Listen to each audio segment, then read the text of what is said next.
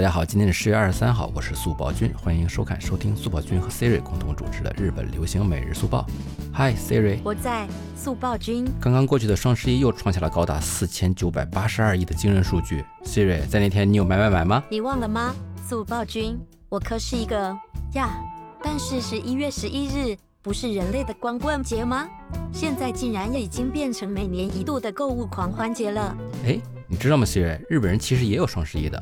这个我知道的，在日本人的习惯里，十一月十一日原本是各种节日的代表，比如百旗节、知识节、电池节等等。嗯，电池节我知道，百旗节是什么意思呀？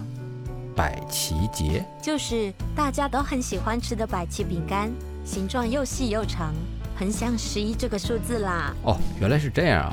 但自从两千零九年淘宝推出双十一促销。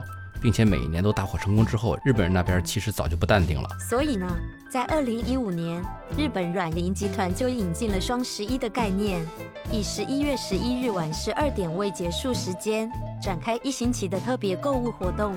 对的，为期一周的购物日，在日语里叫做“一开モノの日”，就是购物好日子的意思。 而假名的“意义”呢？就像两对颠倒的数字一，是不是非常形象呢？真的耶，就像是日文版的双十一一样的。与中国的淘宝相同，日本以雅虎商城作为活动主战场，消费者在加盟店进行消费后，就能获得最大百分之二十的折扣，以及最高十一倍的商城积分，并且在十一月十一日当天，还有超过半价折扣的各类商品。这样真的跟国内的双十一购物节好像呢？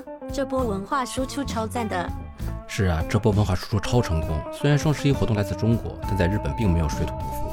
日本人从来没有见过这样的活动力度，于是活动刚开始便获得了很大的成功，交易额也是直线上升，比前一年同期增加了七倍。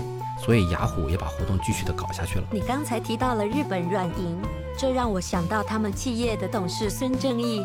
虽然在前不久他已经退出了阿里巴巴，但在这之前他可是阿里巴巴的投资人呢。二十年来，和马云一直是合作共赢的关系。是的，这么说来，一开摩诺诺西照搬淘宝的这套模式，很难想象和孙正义没有关系呢。不过呢，今年的日本双十一活动有了一些变动，由日本雅虎、软银和 PayPay 公司三方合作，将在十月十七日到十一月十五日。举行新的双十一 PayPay 季活动，这个活动也是为了纪念 PayPay 服务正式推出的二周年。在日小伙伴要参加的话也非常简单，只需要使用 PayPay 软件，在活动加盟店进行线上线下的消费即可。